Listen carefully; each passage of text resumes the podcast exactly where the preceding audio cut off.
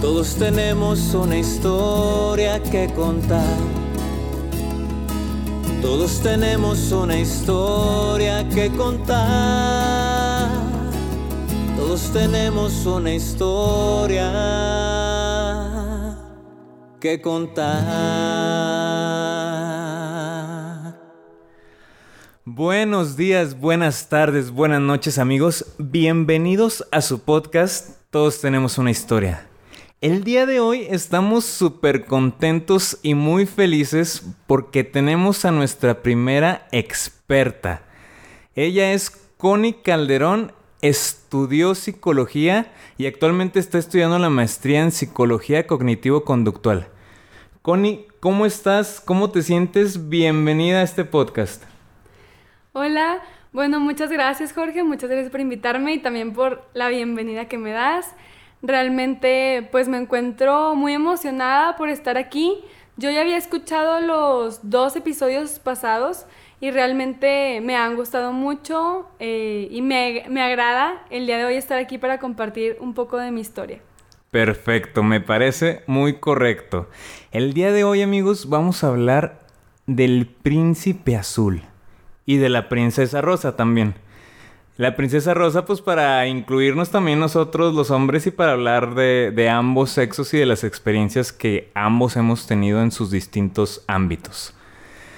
Este tema yo siento, Connie, que a mí me ha afectado desde un principio por, por la educación que recibí. La educación que yo recibí fue como en torno a la mujer con un respeto, pero creo que un respeto demasiado ahorita, voy a explicar por qué. Por ejemplo, yo, yo eh, me educaron con la manera de abre la puerta, este, este, picha, este, todo, todos los estereotipos que te meten desde chiquito. Y llegó un punto, por ejemplo, me acuerdo que cuando me empezaron a mí a traer las mujeres o a empezar a conocer chavas, pues yo ni siquiera podía decir una mala palabra enfrente de una chava, yo no podría, podía decir un albur, yo no podía ni siquiera abrazar a una amiga. Yo veía que mis compañeros abrazaban a, las amigas y yo decía, ay, güey, es que estás ahí como, como, que invadiendo su intimidad. O sea, como que respetaba demasiado, pero demasiado. Entonces llegaba un punto en que pues ni siquiera podía convivir de una manera libre porque yo siento que me está cuidando de que no hagas esto, no hagas lo otro, no hagas lo otro, porque luego vas a aparecer esto y luego no le vas a agradar. Y luego me hacía unas chaquetas mentales horribles que al final de cuentas no me dejan disfrutar ni ser libre. Y al final de cuentas yo siento, no sé tú qué opines, que cuando tú eres libre y, muestras tu ser como realmente eres, es cuando pues está la, la atracción. Porque si estás pretendiendo ser una cosa que no eres, siguiendo una listita de de instrucciones, por así decirlo, pues se te va la oportunidad por estarte cuidando de, ay, tengo que hacer esto, tengo que seguir lo otro, ay, no, y luego si, si digo esto y luego no, ¿qué va a pensar de mí ella? No, entonces te, te envuelves en, un, en una lucha constante entre, ay, no, no sé qué opinas tú. Sí, bueno, claro que sí, de hecho, justo como lo mencionas, pienso que vamos creciendo bueno, tanto niños como niñas van creciendo y ya van viendo en la cultura ciertas, em, pues cierta información, por ejemplo, vas viendo caricaturas, después vas viendo las telenovelas, no se diga, y vas viendo estos patrones, ¿no? Vas observando cómo en ciertas películas hay príncipes que rescatan a la princesa, que aparte necesitaban, ¿no? De, de este príncipe que tiene ciertas características. Entonces, pues tú te vas formando cierta idea de cómo es, o más bien cómo debe ser eh, tu pareja. Entonces, tanto hombres como mujeres, pues se van formando esta listita de cosas, ¿no?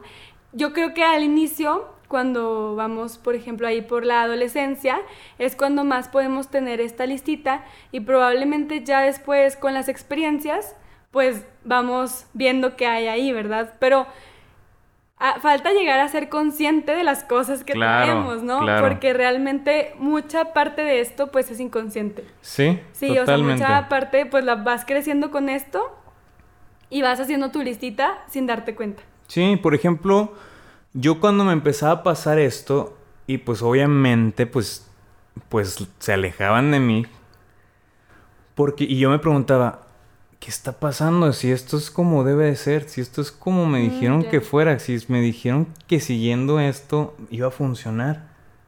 Entonces mi- eh, crecí con esa incógnita y con esa inquietud de, güey, es que, es que, ¿qué está pasando? ¿Qué está saliendo mal? Ujú. Si, si seguí la receta tal cual y el pastel no me cuajó. O sea, ¿qué está pasando? Y crecí, crecí, crecí con eso, crecí con eso hasta que yo me empecé mismo a cuestionar y a ser consciente de que, oye, güey, ¿y si así, ne- y si así no es la única forma en que debe ser?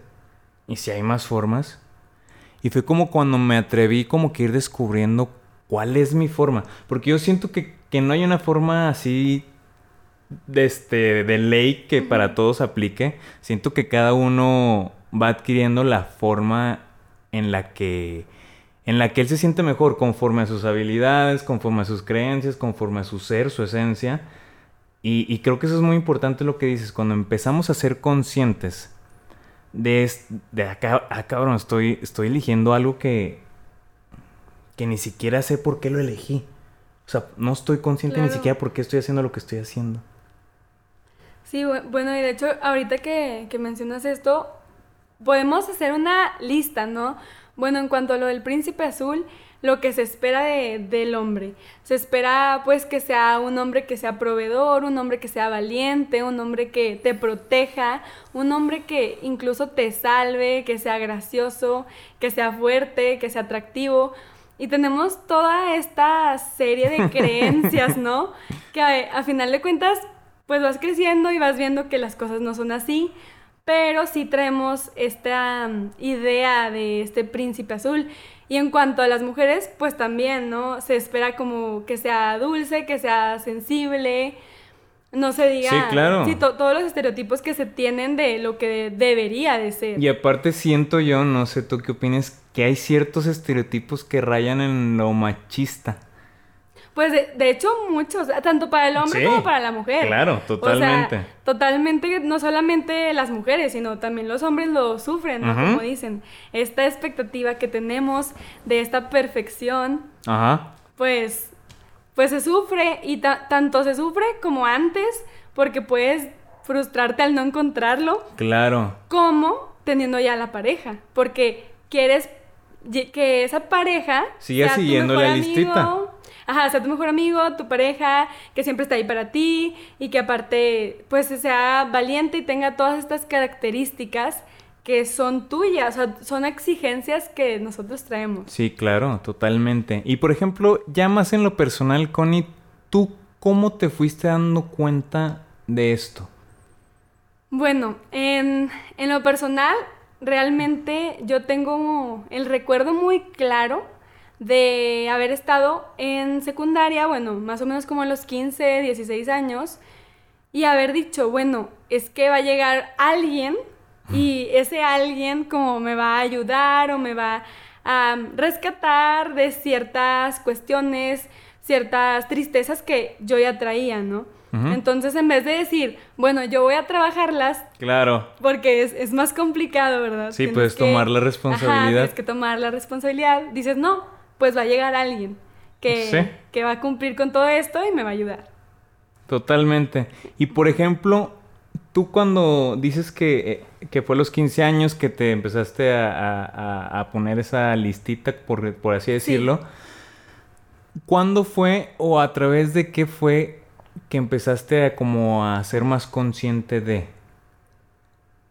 Ok, bueno, eh, yo creo que terminando mi primera relación, de, o sea, de mi primer novio, bueno, cuando, cuando terminamos, fue... ¿A, a la edad de qué? Ajá. ¿Cuántos años tenías? Pues estaba medio grande.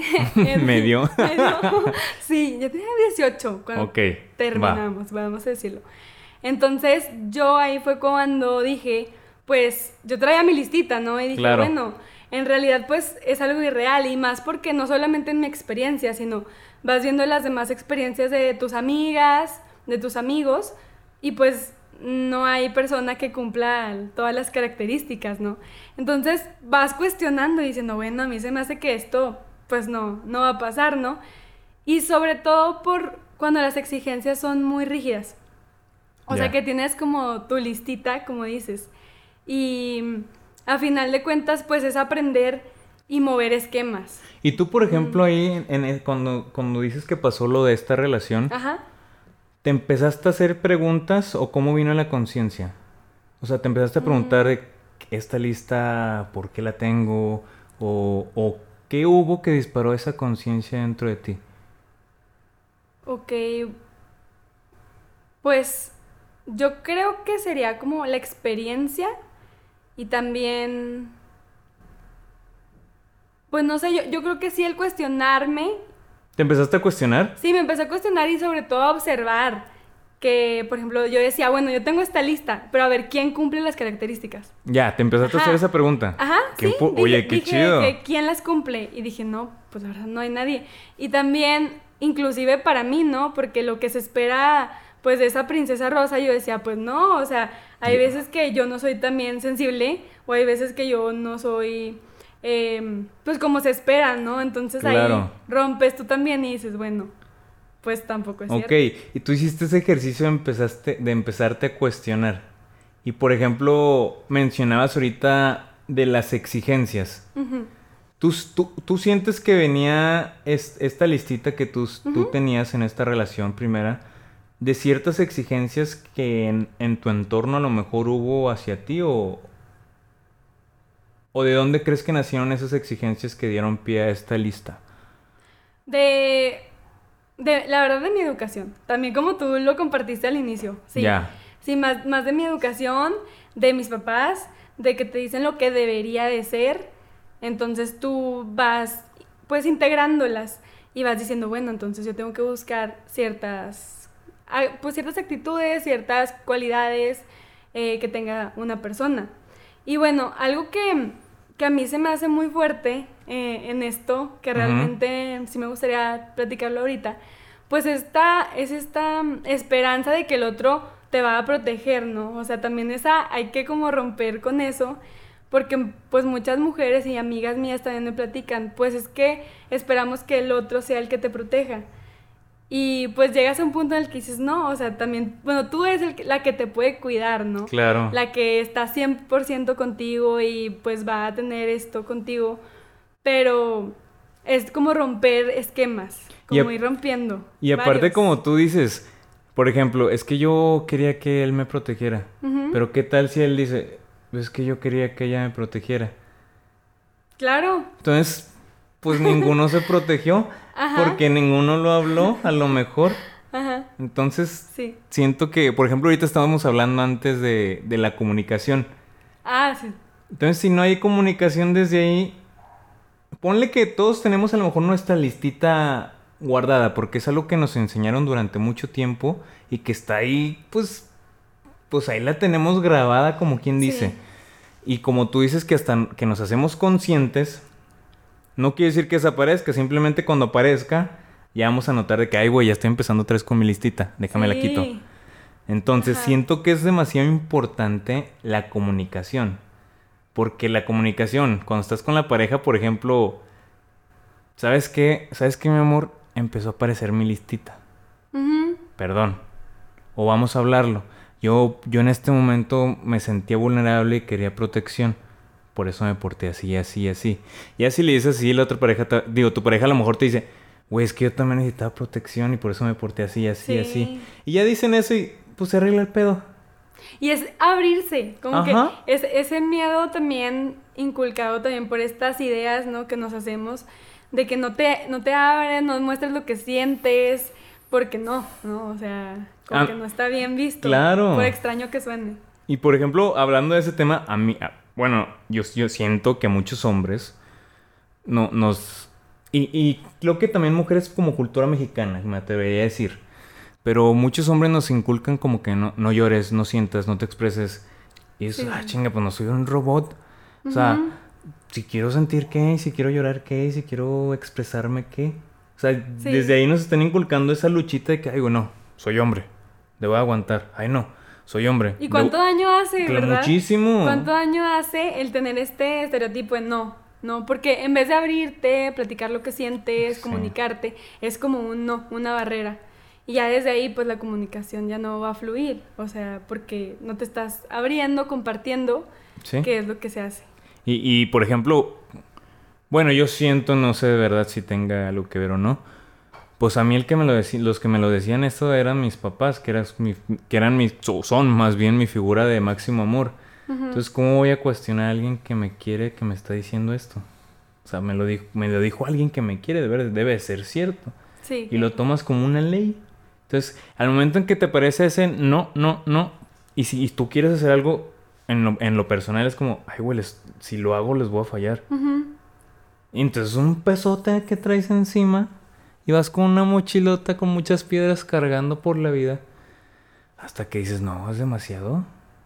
Yo pienso también ahí es muy importante que vayamos rompiendo también con esa listita y cuestionándola. Ajá. Por ejemplo, bueno, yo algo que tenía en mi listita que también había visto incluso en Facebook publicaciones de, de gente que pone, es que si se lo tienes que pedir, ya no lo quiero. O sea, si alguien tiene que pedir algo, ya no lo quiero. Y siento que eso es bastante dañino porque es algo irreal, ¿no? O sea, alguien no puede llegar y leer tu pensamiento o saber qué cosa quieres, qué, qué cosa te gusta. O sea, tenemos que abrirnos, mostrarnos como somos y decir, oye, yo necesito esto. No esperar que la otra persona mágicamente sepa tus necesidades. Y eso pienso que sí es eh, algo que está en la lista de las mujeres, ¿no? Que él sepa lo que quiero, que él sepa lo que necesito. Sí. Al menos como mujer, yo puedo decir que está en la lista. No, sé qué tanto está en la lista de los hombres. Y hay algo muy. Hasta acá hay lo chistoso, y no me dejarás mentir. Cuando hay un enojo en una pareja o en algo, que el hombre le pregunta: ¿Qué tienes, mi amor? Nada. ¿Por qué no hablarlos? sí, sabemos obviamente que hay algo, pero no nos da, no nos gira el ratón para, para ver qué hay. Porque es imposible. Porque, sí, claro, es ilógico que el otro sepa qué pasó, ¿no? O sea, tenemos que llegar a ese momento de abrirnos y decir, oye, pasó esto. Me sentí de esta manera cuando tú hiciste tal cosa.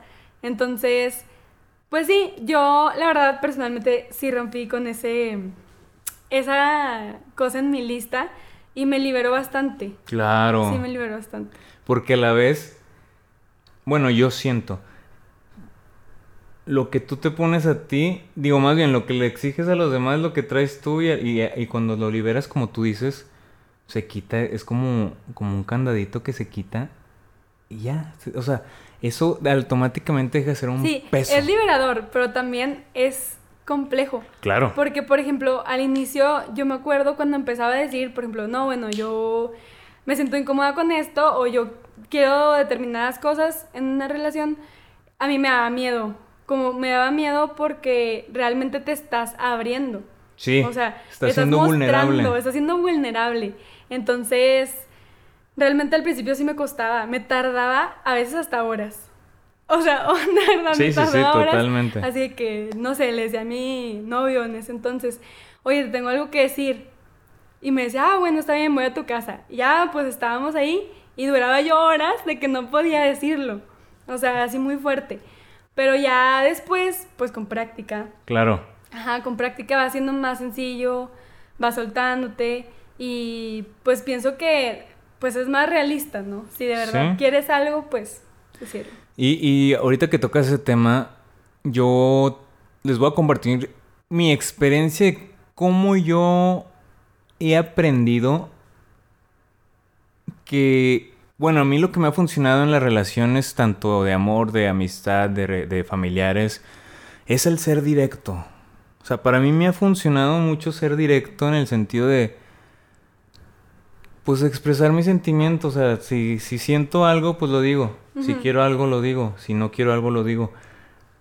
Porque tememos mucho, siento yo, por lo menos eso es lo que yo temía, cómo iba a reaccionar la otra persona. O, ay, si la lastimo, ay, si le hago daño, ay, si no es lo por ahí la jugada. Sí, sí. Pero pues también no somos, no podemos controlar lo, lo que la otra persona haga o no haga, o le parezca o no le parezca, simplemente hay que liberarse uno. Y ojo, también siendo consciente de no, obviamente no dañar a la otra persona. Pero en mis relaciones yo he sido aprendiendo porque las primeras que yo tenía, de verdad. no, no, no es que me. La verdad, mis relaciones yo las recuerdo muy bien y muy bonito. Pero en, las primeras sí yo me sentía como que mal. Porque yo no contaba nada de lo que pasaba, no contaba nada de lo que sentía. ¿Te guardabas todo? Me guardaba todo. Hasta el momento en el que ya llegaba el punto en el que la última gota del vaso, pues obviamente se explotaba todo y ya no tenía solución. Porque ya me sentía vacío, ya me sentía horrible y era una... Llegó un punto en que ya no tenía solución la relación. Entonces yo fui aprendiendo eso cada vez más, cada vez más, cada vez más. Y por ejemplo, les voy a contar una anécdota que hasta es medio chistosa. Una vez salí con una chava, la invité a un cafecito, comimos pastel, jijiji, jajaja, dos que tres bromitas, muy agudo. Yo pensé que iba muy bien el pedo. Pero llegó el momento en que yo empecé a sentir como que me estaba frenzoneando. O sea, me empezó a hablar como que, ay, ¿por qué no te ligas a esta chava? Ay, ¿por qué no le llegas a esta chava? Y yo de que, pues, pues ¿qué estamos haciendo aquí, no? Hasta que cuando llegué a, este, a acompañarle al carro, llegamos al carro, le dije, oye, te voy a decir algo. La verdad, yo salí, te invité con la intención de conocerte más a fondo para, para ver qué se pueda dar en un tono más de relación. Te lo digo desde un principio ahorita para que sepas cuál es mi intención. Y ya me dijo ella, no, pues es que la verdad yo no estoy buscando nada. Y le dije, ah, bueno, muy bien. Pero es lo que digo, o sea, se evitó el jueguito de estar de que, ay, me está dando entrada o no, ay, me dijo guapo, güey, sí, sí quiere conmigo. No, o sea, nos evitamos ese juego que es muy, pues muy infantil. infantil o sea, quiero no quiero y ya. No, no quiero. ¿Quiero? Sí, sí quiero. Y ya. Y por ejemplo, bueno, la verdad te admiro mucho esto y pienso que sí se necesita más eh, ir directo al grano, ¿no? Pero eh, cuéntame, ¿cómo le hiciste? o sea, porque la verdad, sí, la verdad a mí me cuesta bastante ser directo. Te digo por qué, y, también está muy padre.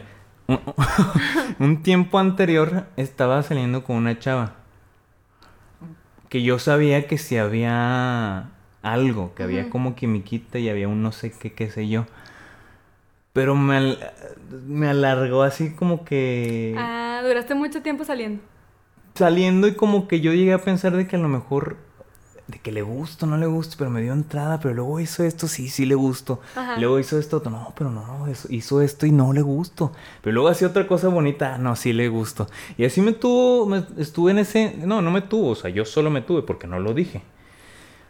Estuve en ese vaivén de si, si le gusto, no le gusto, como la florecita, le gusto, no le gusto, me quiere, no me quiere.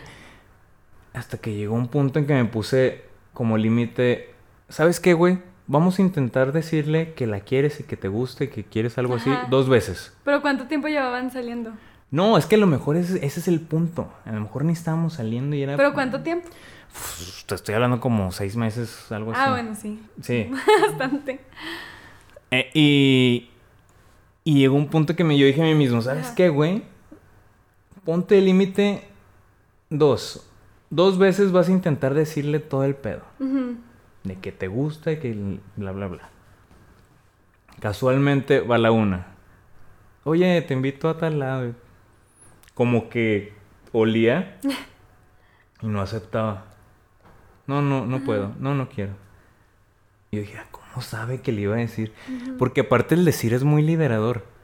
Ahorita sí, sí, sí, La segunda, lo voy a invitar. Le Oye, hay un concierto de tal, tal, ¿vamos? No. Dije, bueno, está bien, ya. Ahí, ahí la dejo ya. Ya fueron mis dos de límite que yo me puse. Ya, bye. Entonces, ¿qué es lo que yo hice? Por medio de una canción le dije todo lo que lo que le quería decir. Y de esa forma me liberé. Y de esa forma fue que me empecé a, a sentir mejor. Porque yo siento que cuando cuando, que eres libre al momento de dejarte sentir lo que estás sintiendo, pero eres libre también cuando lo dices porque ya no te estás atando ese sentir. Entonces estás siendo libre de ambas maneras. Yo me permití sentir lo que sentí, pero también me permití quitarme de ahí porque ya no era útil o sano para mí. Entonces, eso pasó y eso fue lo que llevé a cabo en la segunda ocasión con la otra chava. ¿Y la chava ¿Ya no te volvió a hablar o...? Pues somos como que, pues amigos. Ah, o sea, es que en realidad, te digo, a lo mejor fue chaqueta mía. Mm. Porque como no fui directo, podía llegarse a prestar este malentendido y esta falta de comunicación. Cosa que dije, no, ya aprendimos. Y a la segunda chava que te cuento es, no, no vuelvo a caer en este vaivén de sí o no. Y fue cuando le dije directamente. Sí, realmente, bueno, también a mí pienso que se me complica a mí y a las mujeres, supongo que se nos complica un poco más ser directas eh, en algunas cuestiones. Bueno, sí, porque en unas también son... Sí, exactamente. sí, en algunas cuestiones, por ejemplo, en esas, justamente, en cuando ves a alguien como amigo, Ajá. sí, a mí se me complica. O sea, que te está tirando el pedo y tú nada más lo quieres como amigo. Sí, se me complica. De que, güey, nada más somos amigos. ¿Sí, te complica decirlo? Sobre todo porque no sé cómo, o sea, no sé en qué momento decirlo. O sea, como que, como tú dices, las personas no suelen ser tan directas así como tú. Digo, qué padre que lo hiciste. Pero realmente, qué padre que lo hiciste. Pero realmente no, o sea, como que es más de que sí, no, sí, no. Y a mí a veces sí se me complica en esos momentos porque no sé cómo decirlo. Porque tememos a lastimar a la otra persona o... Sí, o ser incómodo, de como... No sé. Sí, sí, sí, totalmente. Pero qué padre, o sea, también Sí, me, gusta este, o sea, esto que platicas porque realmente, pues es más directo, ¿no? Y no pierdes el tiempo. Claro, y siento que es lo... Y fíjate, así soy yo en, en por ejemplo, fíjate, entramos un tema muy importante. Hablando de esto, tengo una amiga que siempre platicamos de este tema del príncipe azul. Ajá. Y, le, y incluso le dije, ¿sabes qué? Este tema va a ser para ti. Y, y voy a, y me permites hablar de ti y todo porque pues voy a hablar de... Por, por ella nació este, este tema, este, este, episodio. Ella es muy... Que, que, quiere un amor Disney y que ah, un príncipe azul y que me quiera mucho y que bla, bla, bla y corriendo por un laberinto de colores y así, bla, bla. Y yo le dije, es que eso no existe. es nuestra pelea constante. Es que yo, le digo porque, pues, a mí me pasó. Bueno, uno quiere como que. A mí me hubiera gustado que me hubieran dicho eso cuando yo estaba así. Ajá. Con esa idea de la, del amor Disney. Le dije, es que. Yo, yo tengo una teoría, no sé si. No sé si. Ahorita me la. ahorita me la, ahorita me la refutas. Yo siento que las mujeres, cuando cuando tienen, y me estoy aventurando mucho, cuando tienen esta idea del amor Disney, por ejemplo, esta chava le decía, es que al decir tú que quieres esto y esto y esto y esto y esto y esto, le estás dando pie a los güeyes que son más cabrones a darte exactamente lo que tú quieres. Es como te están... ¿Pero cómo? Ahí te va. Les, les estás dando el libretito Ajá de lo que tú, de con lo que tú serías feliz y con lo que te movería en el mundo y con lo que te movería en el tapete. Entonces, le estás dando el dulce con quedarte en la madre. ¿Por qué llega, llega el hombre? Ah, ya sé que ella quiere un hombre, ya, yo sé que quiere un amor Disney. Llega, se comporta muy bien, este, llega perfumado, saluda a tu papá, bien cordial, saluda a tu mamá, te abre la puerta, todo un hombre Disney como tú lo, como, como en las películas. Pero luego, ¿qué pasa? Consigue lo que quiere y, y, y, y, les, y, da en la madre. Porque yo he visto, te lo digo porque conozco varias personas, amigos, que la aplican. Pero ¿cómo te ¿con qué te refieres? Me refiero que aprenden el guioncito de cómo ligarse a las chavas y luego las dejan. Ah, ya, claro. Sí, sí, sí. Le dije, les estás dando el dulce. Dije, sí. porque ellos saben que no es real eso.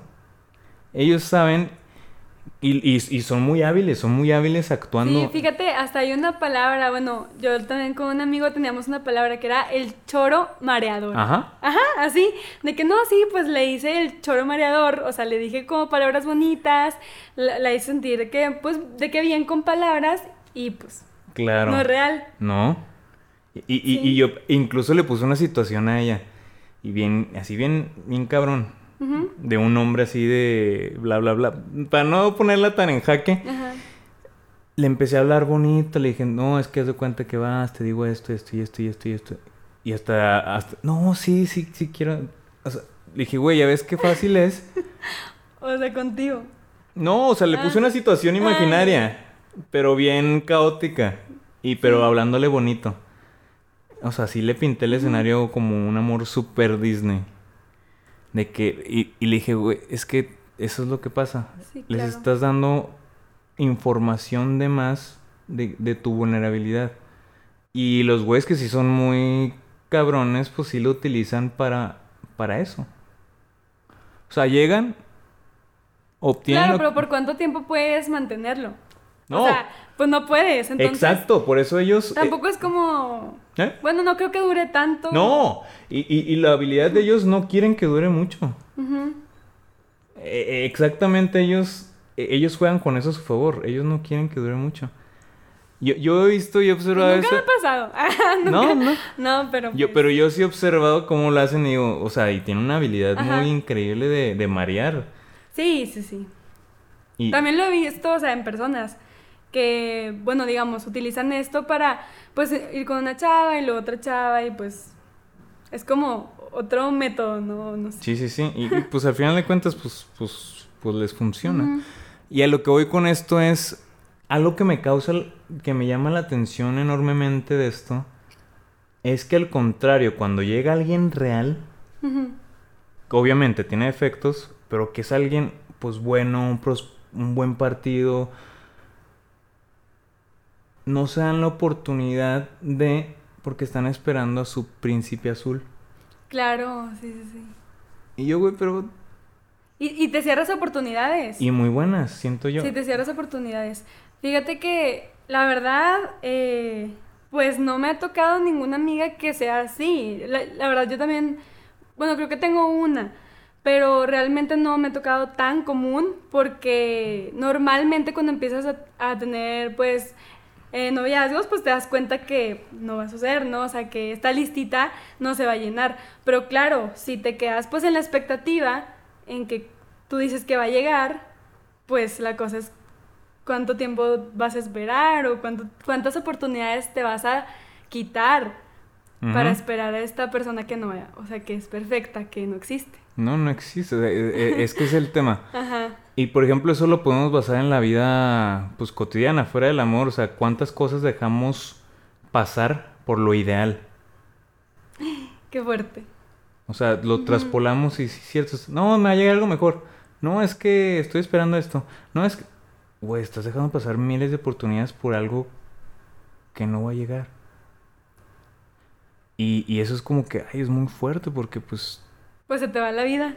Sí, porque puede que pase, puede que no. Aparte, siempre que estás hablando de un ideal, no va a llegar. O sea, por más que esperes. Sí, es utópico. Ajá, es utópico. Em, pues sí, volviendo a estas exigencias que tenemos, pues no va a haber alguien que, que llene tus expectativas. Entonces, por ejemplo, cuando ya estás en una relación y sigues teniendo algunas expectativas, se convierten en, problemas y la otra persona, bueno, ambos en, la relación, eh, pues sufren. Porque imagínate, una novia que le dice al novio, oye, es que tú deberías de ser más protector o tú deberías de de ser más valiente, ¿no? Entonces ahí pues hay un sufrimiento de los dos lados. Claro. La persona que tiene las expectativas y la persona... Que no las está cumpliendo. Que no las está cumpliendo. Claro, porque dices, oye, ¿por qué? Ajá. ¿Y cómo? Y no sé. O sea, entonces, pues realmente sí se platica así esto de la listita, pero hay que evaluar bien qué cosas tenemos. Y más si estás en pareja, ¿no? ¿Qué le estás diciendo a tu pareja? Sí. Que cómo debería de ser, ¿no? Por ejemplo, ahí lo mencionas importante y, algo que me, me, pasó a mí, fue en una relación, yo mencioné mi... Pasó algo conmigo que era una herida mía, que identifiqué que era una herida mía que me estaba pasando, que, que era un... Pues, me dolió algo y yo sé ahorita que lo que me duele no es por lo de otra persona, sino por mí lo expresé a la pareja y lo tomó a mal. Fue como. Ahí fue como mi confusión también porque me entró otra herida. Claro. Estaba, según yo, hablando de una herida, pero al momento de esta fue como que me entró otra y fue la culpa. Entonces, fue como que, ay, güey, entonces, porque volvió lo mismo al momento de que me, no me, por así decirlo, validar el sentir. Claro. Fue como, otra vez me, entró la voz de no, no te expreses, no, no sientas, no, no digas. Claro, como la voz de te dije que no deberías haberlo dicho. Y, te dije y vuelve a reforzar todo lo que durante toda mi vida o durante gran parte de mi vida me dijeron que no. Sí. ah, sí, cierto, ¿para qué lo decía? Que güey. Y luego entra la culpa. Chingao, ¿para qué lo dije, güey? Y luego, si le sigues, güey, vienen más heridas y vienen más heridas y te caes y te caes y te caes. Ay, güey. Y, y es, es, algo muy, muy fuerte. Por ejemplo, también en algún momento una pareja me llegó a decir como, me decepcioné, me decepcionaste. Y obviamente fue una carga muy fuerte en su momento. Claro. Pero después dije, ay, güey, pues yo no. No. Yo no tengo por qué decepcionar a nadie, yo soy lo que soy. Hay una frase muy bonita eh, de la Gestalt que dice, John, bueno, dice muchas cosas, pero termina con, yo no estoy en esta vida para cumplir tus expectativas. Ajá. Y tú no estás en esta vida para cumplir claro. las mías. Yo soy yo y tú eres tú. O sea, cada uno tenemos que ver esa lista y decir, bueno, más bien qué cosas yo puedo hacer, ¿no? Por mí, ¿no? Qué cosas quisiera yo lograr. Pero el problema es que lo ponemos al otro. Porque es más fácil. Claro. Te quitas de responsabilidades. Claro. Y, y, te digo, yo, yo, yo creo que todo mundo hacemos eso al principio cuando no somos, como no, cuando no agarramos el pedo, pues como que queremos, pues no, es que como dices, la responsabilidad de tomarle es tomar acción. Es, es, pues tratarte, sí. Ya no te puedes hacer, güey, ya, ya, ya lo viste, güey, ya viste que eres tú, ya viste que es parte tuya, ya viste que es de ti, güey, o sea, por más que te quieras enojar con ella, pues no, güey, viene de ti. Y ese momento que dices, ahorita lo mencionamos sencillo, pero es como todo un suceso. Sí. Sí, es un súper suceso el momento en el que dejas de decir, es que el otro, el otro, y, dices yo. Sí. O sea, más bien yo cargué a esa persona con cosas que eran mis expectativas, con cosas que yo quería cumplir o lograr. Entonces llegó esa persona y yo dije, ah, bueno, pues ahí están, ¿no? Sí. Pero, pues realmente es muy frustrante, es muy frustrante vivir así, o sea, con esas expectativas. Y, y, fíjate, y es que, pero todo está muy maravillosamente coordinado, siento yo. Porque, por ejemplo, yo, algo que estoy, trabajo desde hace rato es dejar la exigencia, porque yo era muy exigente, tanto con los demás como conmigo. Ajá. Había dejado de ser exigente con los demás, le había bajado un chingo, pero seguía exigiéndome a mí bien cabrón. Entonces, al momento en que, por ejemplo, perdón, el momento en que, en que me dicen me decepcionaste fue como... Me, aparte de todas las heridas extras fue como mi exigencia. Como... Yo creo que pegando al ego también. Como yo si hice todo bien, entre comillas, claro, llega la parte de la exigencia y ¿cómo? ¿En qué momento? ¿Cuándo fallé? ¿Cuándo fallé? ¿Cuándo fallé? ¿Cuándo? ¿Cuándo? ¿Cuándo? Y pues no, güey, no, no, no tiene nada que ver contigo. O sea, o sea, sí, tú tienes tus cosas, pero tú ves las tuyas, güey. Tú, tú ves lo que, lo que a ti te movió. O sea, yo en mis relaciones, yo sé que lo que me movió es, ay, güey, no es ella, no es ella, no es ella. O sea, por más que me quieran enojar. ¿Pero a poco te diste cuenta cuando estabas en la relación? No, porque, espérate. como que en la relación, bueno, al menos a mí me ha pasado que si he sido como, que, piensas que es la otra persona. O sea, que de verdad piensas de que, digamos, la otra persona tendría que cambiar o tendría que hacer no, Fíjate, A, mí en la relación, es que yo es algo que llevo como ejercicio. Ajá. Yo lo tengo así como que ya, no que sea ya así un, no. No, no, no, como que hago ejercicio como que ya me lo ancleo, no sé cómo decirlo, de que inmediatamente cuando alguien me está haciendo enojar o cuando alguien me está haciendo llorar o cuando alguien me está doliendo, a ver, güey, ¿qué te movió de ti? ¿Qué te movió? Sí. Yo inmediatamente ya hago ese ejercicio porque después uno daña más. Bueno, en, mi caso, eh, antes yo llegaba a dañar más al, al, al espejearme con el otro y no tomar mi responsabilidad. Entonces, parte de lo que yo quiero es no dañarte, o sea, dañarte lo menos posible porque inconscientemente te puedo dañar y yo ni darme cuenta. Sí, pues es que no se hace con la intención. Exacto. Yo, yo siempre hablo de la intención, la intención es muy importante. Sí, no no se hace con la intención. Yo pienso que mucho de esto, como tú platicábamos, ¿no? Es algo inconsciente que traemos por la, cultura, la infancia que vivimos, lo que nos enseñaron.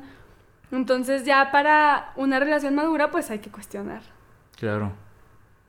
Y es, y por ejemplo te digo, yo eso lo hago y pues quise y no, no, y, en su momento, como dices, cuando estaba inmerso en las relaciones estas, si no lo veía. Y yo lo que hacía, uh, como que pasé extremos. En primero sí culpaba mucho a la, a las demás personas. Después me culpaba a mí nada más. Mm, ya. O sea, pasé un extremo al otro. Sí. Y ahorita estoy como que intentando encontrar el equilibrio. Ok, güey, ¿qué es mío y qué es de la otra persona? Porque tampoco es justo que yo cargue con todo el peso del mundo. Siento yo. O sea, no, no es justo pasarte un extremo de que tú eres culpable de todo o ahora yo soy culpable de todo. Pues es que 50-50. Exacto. 50-50. Lo que sí es responsable es pues tus expectativas, eso sí. Sí, sí, sí. Pero lo que pasó así como tal, pues no, 50-50. Sí, o sea, y aparte, digo que todo es maravilloso para... Yo siento que todo es maravilloso para que tú vayas creciendo, o sea, te ponen exactamente las situaciones que necesitas para ir superando cosas. Yo, bueno, por lo menos yo soy muy así de, de Dios, que Dios está poniendo ciertas situaciones para que tú crezcas. Y depende de ti también si quieres a, tomarlas o no. También eh, creo que siento que hay ese libre albedrío. Tú decides si tomas las, las aprendizajes o no, o sea... O no, o nada más viste la experiencia. Yo no te voy a forzar a, a, que los tomes. Lo que sí es que siento que la vida te va repitiendo la misma lección hasta que la aprendes. Hasta que la. Y siento que cada vez te la poniendo más, más difícil. Y, o sea, cada vez te duele más. Bueno, tal, tal vez duele más porque, por ejemplo, ya sabías que estaba ahí, ¿no? Ajá. Por ejemplo, te ponen una prueba y dices, bueno, me dolió. Pero si vuelves a vivir lo mismo, es como, ya sabías. Ajá. Sí, sí, sí, totalmente. Y por ejemplo, tú, ahora cuéntame, ¿cómo, ¿cómo has llevado este tema tú? En tus relaciones tanto pues este de pareja, de amistad, de familiar? Bueno, realmente sí, bueno, yo sí tenía mi lista de, de príncipe azul muy... Muy marcada. o sea, tú también la tenías muy marcada. Sí, yo la verdad sí la tenía muy marcada. Porque también, ahorita que mencionas las exigencias, yo era exigente con los demás y era exigente conmigo. Claro. Lo estoy trabajando, pero pero sí, realmente... sí, sí, era exigente con los demás y conmigo. Entonces, pues sí, sí, sí, al inicio y al final, en todo como que sí fui muy exigente, pues, pues espera, ¿no? Cierto rol, ciertos eh, características de mi pareja, por ejemplo. Y por ejemplo, ahorita mencionaste algo muy importante. Tú, por ejemplo, ¿Sí le echabas la culpa en su momento a...? Sí, la verdad sí. sí. O sea, sí, sí, también mencionarlo porque pues es importante. O sea, obviamente ahorita ya estoy en otro lugar. claro. Quiero aclararlo. Eh, pero, pero realmente sí, o sea, yo pienso que yo sí mm, echaba culpas o... No, no tanto echar culpas, sino decir, bueno, es que el otro tiene que cambiar. Claro. Y eso también, ahorita que me acuerdo, es como todo un tema, ¿no? Porque hasta se dice, ¿no? Bueno, que, que cambie esto y ya. O que modifique estas tres cosas y, ya. Vamos a ser la pareja perfecta, ¿no? Entonces, pues si es todo un tema darte cuenta que no, que la otra persona no va a cambiar. O sí va a cambiar, pero no por ti. Pero ándale, por él y a su tiempo y a sus... Sí, no va a cambiar por ti. Y si lo hace, es temporal. O sea, probablemente alguien te puede decir, bueno, yo cambio, pero va a ser temporal. El cambio genuino viene de nosotros mismos y para nosotros mismos. Y de la conciencia también, ¿no? O sea, ya cuando te das cuenta, pues te queda de dos. O hacerte güey, que es muy... Pues al final de cuentas es doloroso también, porque como que lo vas a vivir. O accionar como dices y... Ok, pasó esto. Sigo siendo exigente. Sigo es... ¿Qué hago? ¿Qué puedo hacer? Eso ya es acción, ya estás tomando acción, ya estás siendo consciente de que la exigencia te está llevando a un lugar que no es útil. No, y aparte es muy frustrante. Sí. Sí, es muy frustrante porque pues estás con una persona, pero al mismo tiempo le estás pidiendo más, ¿no? O le estás pidiendo ciertas cosas que probablemente la persona pues no quiere. Sí. O está en su proceso, ¿no? Muy respetable. Pero realmente sí, no, pues sí me llegó a pasar Eh, la verdad, ahorita que me acuerde, no me pasó a la inversa. O sea, nunca de me... pasarte al otro Sí, extremo. nunca- No, pero, o sea, nunca me dijeron de que, pues, que Ah, quería que ya, yo ya. cambiara. Pero De- yo sí, o sea, yo sí quería cambiar ciertas cosas. Entonces a lo mejor eso también tiene que ver con la exigencia. ¿O no? Sí, claro, porque yo quería ciertas cosas, yo tenía ciertas exigencias. Ok. Interesante, eso está padre. Sí, y pues, la verdad sí me frustré bastante. Sí, te digo que está padre porque ahí me sentí identificado contigo, porque te digo, ya, ya tenemos ahí un tema en común que es la exigencia, Sí. que la tratamos a los demás y luego a nosotros. Y por ejemplo, ahorita yo estoy en el punto de también de, equilibrarlo. Por ejemplo, ahorita yo soy de que, bueno, aquí puedo ser exigente en esta área y no hay pedo, no daño a nadie y no hay lío. Porque al final de cuentas la exigencia es, pues ya es parte de mí. Es reconocerla, es aceptarla y cuando uno la acepta, siento yo, por lo menos así lo he experimentado, se reduce un chingo. Porque vivimos en la lucha constante no quiero ser exigente, o no quiero aceptar mi oscuridad, o no quiero... Y cuando no aceptas algo es como más está ahí, más está ahí, más, más te está haciendo sombra. Y al momento de aceptarlo es como, bueno, Fíjate que sí, también. Ta- También me pasó, porque hubo un periodo de tiempo hace como unos meses que yo sí me di cuenta de esas exigencias que yo tengo. Pero yo era muy dura, como es que no debes de ser exigente. También ahí viene otro, ¿no? claro, No debes la de ser exigencia de no ser exigente. Ajá, entonces también cuando lo relajé, como que todo empezó a fluir más. fluir. Sí, como que dices, bueno, también es parte de aceptar tu oscuridad, ¿no? Claro. Y, y, y eso, eso, eso creo que es un punto demasiado importante el que tocas. ¿Qué tanto aceptamos nuestra oscuridad como para no poder aceptar la oscuridad del otro? Sí. Tiene, tiene relación. Porque fíjate, en las parejas que yo he visto también y me he puesto a observar, el mayor problema es cuando viene la oscuridad de cierto, de, de alguno u otro. Y yo me he dado cuenta de que, ay, güey, pues es que sí cierto, nos enseñan a... Bueno, hablando de mí, me enseñan a mí, a mí me enseñaron a, a la oscuridad esconderla, güey. A la oscuridad retraerla, a la oscuridad tenerla ahí guardada en el closet. Y no, pues también presúmela, también soy, sí, soy intenso, sí, soy exigente, sí, pues sí, sí soy, es parte de mí.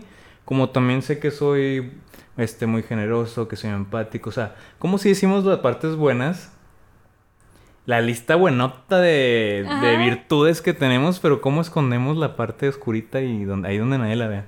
Claro. Creo que es parte de eso, o sea. Hasta con nosotros mismos. Sí. Hasta con nosotros mismos nos cuesta ver nuestra oscuridad. Y O cuando alguien nos la señala, nos... em- Bueno, yo Sí. te emputas. Y es por eso que está tan padre y tan de valientes el camino de conocerse uno mismo. Porque no solamente vas a conocer lo bueno, sino vas a conocer también tus partes oscuras. Fíjate, y, y mencionas algo muy padre porque en ese camino yo pues me, me la me he aventado este camino más que nada porque yo llegué a un punto y se los digo honestamente que yo no podía con mis pensamientos. Mis pensamientos me están destruyendo y me están acabando. Llegó un punto en el que ya no podía o sea, me can- estaba cansado constantemente pensando en escenarios que o sea, en escenarios que ni siquiera iban a ocurrir. O sea, pensaba miles de probabilidades en mi mente que. Güey, ¿por qué? ¿Como para qué? Llegó un punto en que dije, ¿sabes qué, güey? No, no puedo vivir así. Fue, eh, fue cuando inicié mi viaje al, a mí mismo, Ajá. a mi centro. Sí, claro, porque a final de cuentas es de valientes y es un camino Sí. difícil, pero es liberador. O sea, Sí, pero también, como dices, es fuerte porque, por ejemplo, yo en este proceso es como que te quitan la venda en ciertos momentos de tu vida y dices, puta, güey, sí es cierto, sí fui bien cabrón aquí. sí, no, no. Y yo te entra también la culpa y dices, no mames, bien También. pendejo. Me ha pasado de que te acuerdas de cosas que hiciste y dices, no, o sea, así como, Sí. ¿por qué no sabía esto? Pero también ahí va, ¿no? La, eh, pues que realmente, no, o sea, tú estabas haciendo lo mejor que podías. Exacto. Eso también me gusta mucho. Porque luego somos muy duros también de que, bueno, ¿por qué dejé esto? O ¿por qué permití esto en tal relación, no? Sí. Pero dices, bueno, o sea, a final de cuentas, e- en ese momento de conocimiento, hiciste lo mejor que pudiste. O, o, por ejemplo, en mi caso también, eso que viví en la relación me ayudó a conocerme más. A como, ay, güey, tenía estas heridas y ni siquiera las había visto. Qué padre. O sea, me invita a mejorar. Sí, la pareja es un espejo. Ya, sí. Es un espejo. Son los mayores maestros que hay. O sea, está bien padre. O sea, y, y, lo, y cada vez, bueno, por ejemplo, a mí me pasa cuando eres más observador de ti mismo, te empiezan a caer más veintes y más heridas y más, más trabajo para ti mismo. Y dices, güey, sí, sí. ¿cuándo voy a Es muy enriquecedor. porque realmente te, te refleja el otro. De hecho, bueno, también en psicología se dice, patologías se atraen, ¿no? O sea, realmente, pues por algo te, te unes a esa persona y algo tiene que enseñarte. Y volviendo también a lo que decías, pues en algo tienes que crecer en ese momento. Fíjate, y, y está padre, pero retomando un poco el tema de, de... Me estaba acordando, ahorita se me vino a la mente. es que está muy padre el tema. Sí, está. ¿Has visto la película de Él no te ama tanto? Buenísima. Ahí tratan algo al principio que dije, no mames, sí es cierto, o sea... No sé si te acuerdas que al principio está como una señora que lleva a su hija al parque. Sí. Y ya, pues ya es típica escena de Estados Unidos que están todas las señoras con sus hijos en el parque viendo cómo están jugando. Y de repente llega la niña llorando con su mamá y le dice, mamá, mamá, ese niño me pegó y me dijo que estoy bien fea y no sé qué tanto. Y llorando. Y la mamá le dice, riéndose, como con ternura, viéndola así. No, es que, es que le gustas. O sea, desde ahí te están enseñando que el amor es maltrato, que el amor es decirte cosas feas. Y te lo dijo la máxima autoridad de amor que tienes en, en ese momento. Entonces, desde ahí te están condicionando, por así decirlo, a que el amor es eso. Por, e-, por ejemplo, a mí, basándome en mí, de chiquito, recuerdo una escena que mi papá me estaba como que humillando y gritando un chingo y porque no podía aprender las tablas de, multiplicar cuando apenas estaban las tablas de multiplicar. Entonces, volvemos a lo mismo, mi figura máxima de autoridad de amor me estaba maltratando y humillando. ¿Qué, ¿Qué, piensa un niño chiquito? Pues eso es amor. O sea, a mí me metió... Ahí hubo esa creencia y hubo la creencia que soy malo en matemáticas. Y no, nadie es malo en matemáticas. O sea...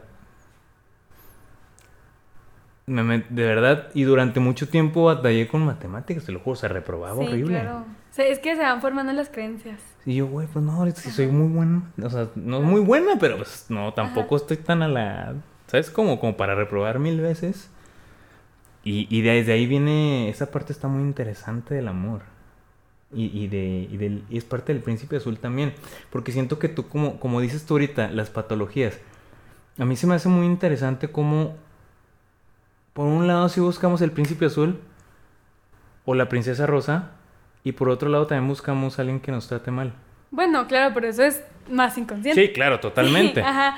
pero se me hace súper interesante. No, no, no. Pero claro que, o sea, pues sí, a final de cuentas tú mismo vas buscando a la persona que te va a ayudar a crecer. Sí. Y bueno, esto suena lindo, pero claro que te va a ayudar a crecer porque pues traen heridas similares, ¿no? Sí, y, te digo que todo está muy... bueno, a mí me encanta eso porque te digo que todo funciona muy maravilloso, siento yo. Sí, hasta eso, ¿verdad? de que te ponen a la persona indicada para tu crecimiento. Yo, yo me he puesto a analizar, bueno, a pensar y a reflexionar de, de todas mis relaciones. Y hay muchas similitudes que ni te imaginas que digo, ay, güey, está muy padre. Sí, sí, sí, Fíjate que en las mías no tanto porque pienso que como que eran lecciones diferentes. O sea, cuéntame más. Pues iba, aprendiendo, iba aprendiendo diferentes cosas. sí, claro. No tienen como la similitud, como tú dices. Ajá. Igual ya... ¿Y no hay algo que repitas en alguna de esas... No, la, verdad... ¿No repites nada? No, yo la verdad pienso que ahorita que tú dices, yo aprendía bastante. O sea, aprendía bastante en cada una y pues ya, ya no quiero repetir la lección. Ajá. sí, bueno, la, eh, con la, o la última relación sí, más o menos como que se repitió un poquito un patrón después. Ay, ay, ay, ay. Con otro chavo, pero no, no. O sea, como que yo ya estaba también igual en otro nivel de crecimiento. Entonces, pues ya no fuimos compatibles. Y ahorita, pues no, o sea, la verdad, pues no. No ha llegado más crecimiento, por así decirlo. No ha llegado mi príncipe. Ahora sí estoy esperando al príncipe. Oye, por ejemplo, a los que nos están escuchando, ¿qué les recomendarías en este sentido del amor? Ya no tanto en el príncipe azul porque siento yo que es, pues no existe, ya dejamos en claro que no existe. Pero ¿cómo, ¿qué recomendarías como para formar una, un, un, emparejamiento pues sano?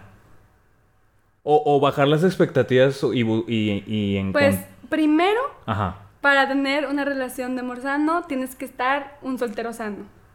Tiene que ser un soltero sano y obviamente aquí en sano, pues también hay todo un tema, ¿no? Porque también no puedes llegar a una exigencia y decir, no, hasta que sea pues... Sí, volvemos a lo mismo, ¿no? No, entonces tienes que ser como un nivel en el que tú te conozcas a ti mismo, te cuides a ti mismo, te ames a ti mismo, tengas autoestima, o sea, que realmente te consideres que ya, ya estás en un punto que te cuidas y te amas. Y ya en ese punto de que tú te cuidas y te amas, vas a buscar a personas que lo hagan y vas a identificar a las personas que no.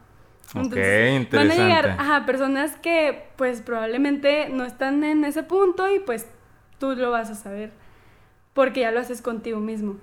Y mencionas un punto muy importante, el amarte. ¿Cómo saber si me estoy amando o no? Bueno, parte de, amarte a ti mismo vienen siendo ciertas cuestiones, pues la, sería la física, o sea, que te sientas a gusto contigo mismo, pues en tu físicamente, también que te perdones fácilmente.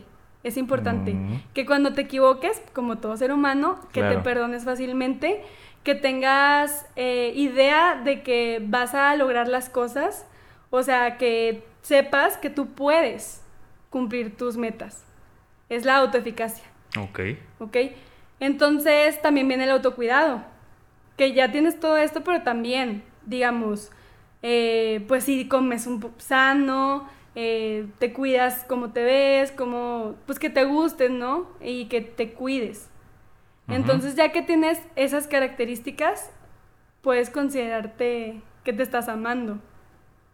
Ok, y suena, suena lógico como lo mencionábamos de, pues cuando una vez que sueltas el, el buscar, bajo es más, sin la listita, el buscar algo, sueltas eso y empiezas a buscarlo aquí adentro, dentro de ti,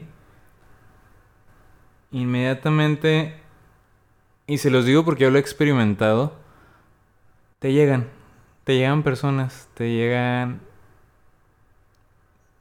Pues pongamos personas que, que están en esa misma sintonía.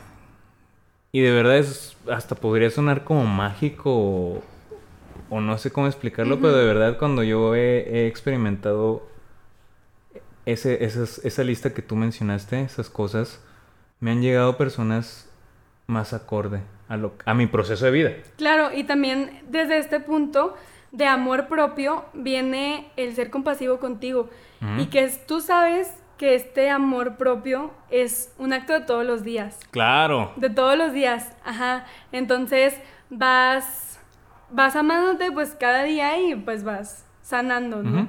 Pero también sabiendo que nunca vas a llegar a un ideal. Sí. Totalmente. Y, eso es lo más padre, cuando dices, es que es un proceso, entonces te empiezas a sentir cómodo desde este momento y empiezas a cuidarte. Y porque realmente nunca vamos a estar sanos al 100%, ¿estás de acuerdo? Pues, no, es imposible. Es imposible. Cada día salen mil heridas, o si sanaste, crees que sanaste una herida, de repente te llega desde otro ángulo esa herida y, y, vuelves a... Es un, como dices, un constante proceso. Sí, es, es un proceso, exactamente. Eh, no llega un punto en el que terminas. O sea, simplemente eh, comprendes que todos los días hay que estar trabajando. Entonces, curiosamente, cuando sueltas la idea del príncipe azul, es cuando te llega. Por así decirlo. Por así decirlo, claro. Sí, sí, sí.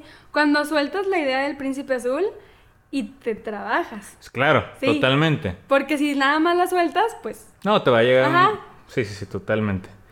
Pero la sueltas y la mezclas con, ok, me voy a amar todos los días, me voy a empezar a creer yo, me voy a alimentar bien, voy a hacer ejercicio, voy a meditar, voy a leer un libro que me ayude, voy a ir a terapia. O sea, todos esos son ya ayuditas para irte queriendo tú poco a poco. Y también siento yo que, que, es importante mencionarlo, el, como es un proceso, no siempre vas a poder amarte. Y está bien. Va a haber días que, pues hoy no me quiero. O, hoy no, me siento tan bien, pues. Mira, es que no, no me quiero. Pero pues, en esta misma flexibilidad. Ándale. En esta misma flexibilidad puedes decir, yo me sigo amando aunque hoy no coma sano o aunque hoy no haga ejercicio. O aunque hoy me sienta mal, aunque hoy me, me, dio el bajón emocionalmente. Claro. Sí. Y va en esta flexibilidad. Ajá. Eso está padre porque te lo digo yo porque a veces, y, está muy padre, lo mencionaba en, en otro episodio, el, yo cuando sentía el, el dolor, inmediatamente quería salir de ahí. Y no, también es un proceso, porque, y volvemos a lo mismo, es, es repetitivo, pero es muy cierto, es cuando aceptas el dolor que está ahí y te permite sentirlo,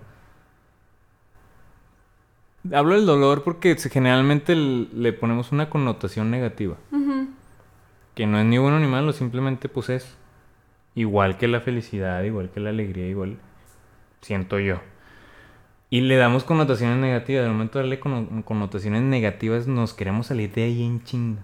por, lo menos yo. No me gusta estar en, ese... No, no puedo... O sea, me cuesta estar en ese, en ese proceso. Y, y es aprender, bueno, es un proceso. Me tocó esta parte del proceso y también hay que vivirla y hay que sentirla. Sí, también esa parte pues del amor propio viene a ser como no solamente en los buenos momentos. Exacto. También cuando llegue el dolor, cuando llegue la tristeza, el enojo, pues hay que estar ahí, ¿no? Y qué bonito que lo mencionas porque, bueno, ya el tema como que ya, no sé, no va tanto en el tema, pero realmente también cuando catalogamos a, los, a las emociones como malas, ¿no? Es como, pues no, solamente son emociones eh, humanas. Entonces, pues también hay que aprender a, sentirlas. Pero creo que sí va mucho en el tema porque viene desde, viene lo mismo desde chiquito. No llorar, hijo. Llorar es de... No, los hombres no lloran. los hombres no lloran. Eh, ¿Por qué no? Si quiero llorar. Y ya desde ahí te están diciendo que no llores, que llorar está mal. Claro. Ahí viene la connotación negativa. Entonces, sí es, una lucha constante. Yo siempre lo he dicho. Yo, lo que a mí me ha servido es escucharme a mí.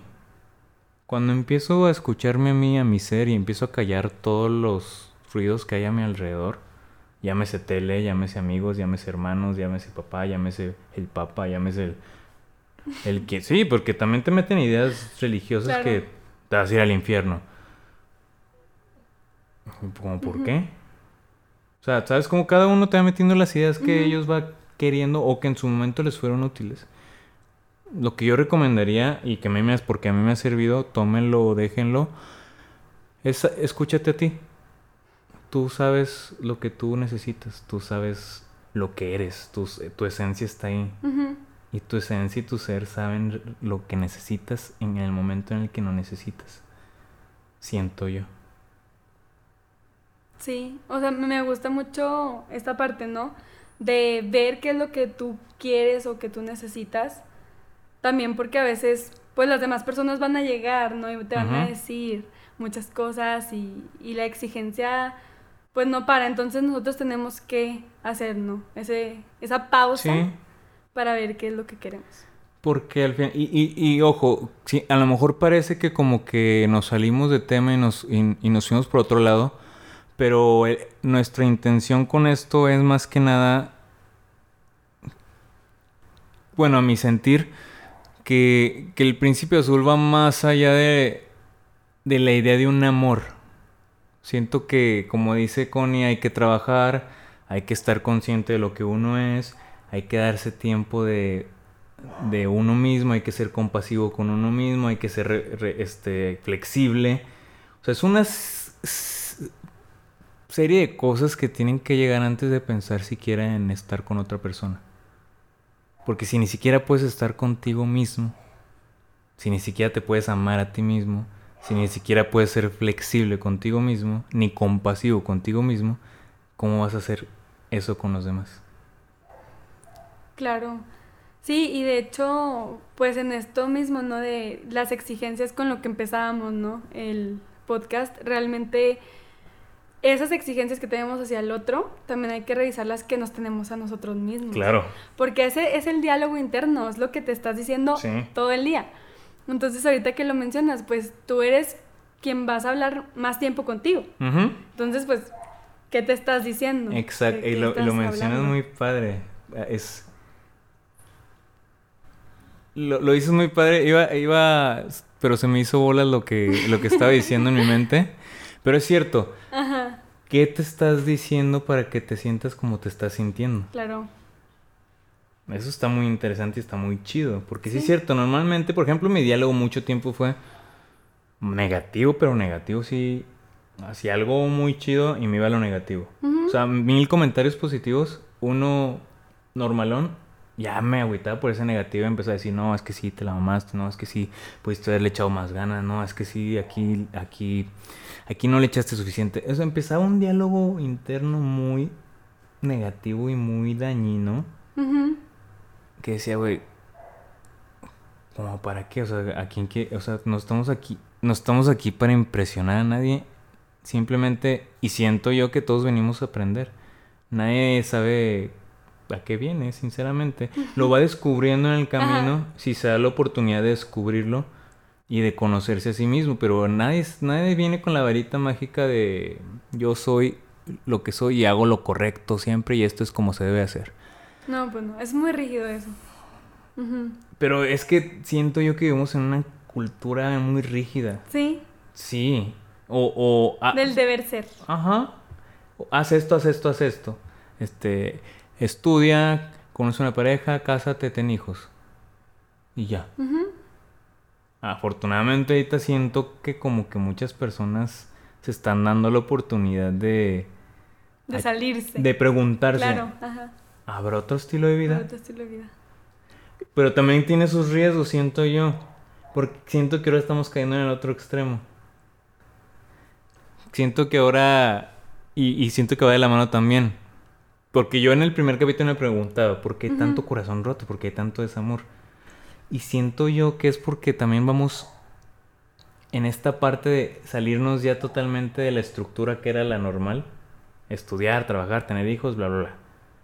Y ahora es, no, güey, quiero viajar, quiero hacer esto, quiero cumplir mi sueño, luego quiero cumplir otra cosa y luego quiero volver a viajar y luego ya casarme. Ok. O sea, se están, están dejando para después a lo mejor un amor. Y siento yo que es como, sí, viaja, sí, sueña, sí, conócete, pero el amor no está peleado con tus sueños ni tus... siento que puede llegar a sumar. Claro.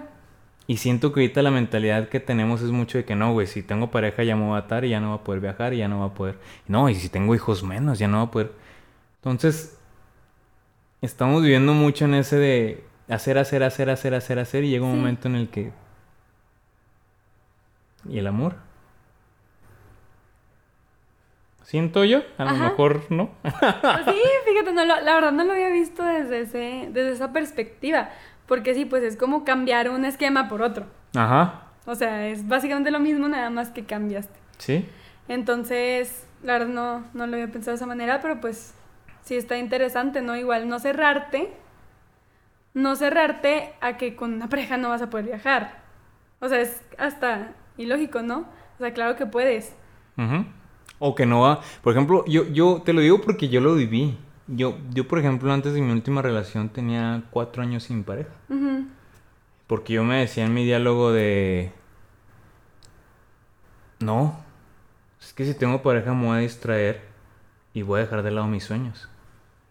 No, es que si yo, para mí mi sueño es más importante, yo no quiero pareja, no necesito pareja. Ya, ya. O sea, eh, pensabas que era contra, o sea, eh, como... Ajá, que era o este camino o era este camino. Y siento que muchos pensamos así por como veo el mundo que está, es primera suposición. Y, y siento que no, porque obviamente trabajé, fui a terapia, fui a esto, fui a lo otro, y me di cuenta que se me quedó la venda y, ah, chinga, pues no. Mi sueño puede nutrir a mi pareja a mi relación de pareja y mi relación de pareja puede nutrir mi sueño. Claro, porque a final de cuentas una pareja sana eh, suma, no resta. O sea, con una pareja sana, tú y la otra persona van a cumplir sus sueños. Claro. No al contrario, no de que no, ahora nada más cumplimos un sueño medio, o ni, ni lo cumplimos, ¿no? Claro. Cambiamos. sí, sí, sí. Entonces, pues sí, es cosa de cuestionar también, ¿no? Eso. Y también de ser flexibles. Porque siento que también vamos mucho en, en esta misma índole de mi sueño o tu sueño. Pues porque en un punto medio en el que los dos alcancemos los dos sueños. Claro. Pues yo puedo ceder poquito, tú puedes ceder poquito, nos encontramos en un punto medio y podemos cumplir los sueños perfectamente. Bueno, siento yo, a lo mejor estoy pensando muy utópicamente también. sí, ¿verdad? Pues yo digo que claro que se puede negociar. ¿Verdad que sí? yo también siento, pero pues no me quiero meter en terrenos. sí. Pues bueno, siento que que esta platiquita estuvo muy amena y se fue desmenuzando muy padre. Se fue desmenuzando desde cómo vienen las creencias, desde cómo viene la listita del príncipe azul, quién nos fue formando el príncipe azul. No existe el príncipe azul, es darnos cuenta otra vez que no existe. Y nada, trabajar en, en, lo que venimos platicando. Algo que, que tú les quisieras dejar así como de pensamiento, de reflexión o de algo que, que te gustaría que se llevaran de, o, de, la plática. de la plática o incluso si quieres dar un recuento como una guía, mini guía. Bueno, pues lo que yo me gustaría terminar con esto el día de hoy, realmente que nos veamos a nosotros y a los demás, en este caso a la pareja, desde la parte humana, ¿no? No desde la parte de la listita, de los requisitos que tiene que cumplir o de los requisitos que yo tengo que cumplir, sino vernos desde esta parte humana que podemos ser flexibles, nos vamos a equivocar, pero hay que buscar esta parte del amor propio, de ser flexibles con nosotros y siempre pues estarnos trabajando en este proceso y también comprenderlo en el otro. O sea, que también esas exigencias pues hay que irlas quitando. Por ejemplo, ahorita que dices esto, tú que también ya estuviste, se podría decir, del otro lado de, de la listita, por así decirlo, pues, ¿Cómo podrías recomendar que vieran esa parte humana? Estando en esa parte, pues no tan consciente, pues, o, de, en, que tienes la lista muy grabada. ¿Cómo recomendarías tú que vieran esa parte humana? Pues, por ejemplo, cuestionando eh, la listita. Por ejemplo, como te comparto, yo tenía esta idea de que el otro tenía que leer mi pensamiento y saber qué yo quería. Entonces, cuestionar, a ver, tú, a mí misma, pues, cuando me ha pasado que yo sepa las necesidades del otro? Mm. O que yo sepa qué quiere el otro. Y dije, no, pues no. O sea, entonces es irreal. Y así te puedes ir dando cuenta qué cosas hay en tu lista. Si, por ejemplo, tú tienes ciertas cosas, pues cuestionarlas para ti. Y saber que sí hay eh, lo que se llama, pues, puntos que no van a congeniar, ¿verdad? O sea, por ejemplo, si tú dices, no, yo quiero fidelidad, dices, ah, bueno, pues cosas así sí. ¿no? O sea, algo que busques.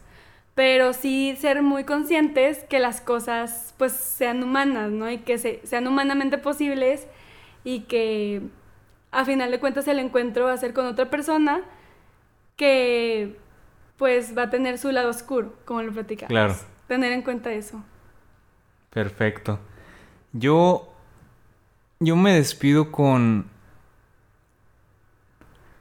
siento que y a lo mejor va a sonar muy... No sé si alguna vez les han, les han puesto a, plantear objetivos.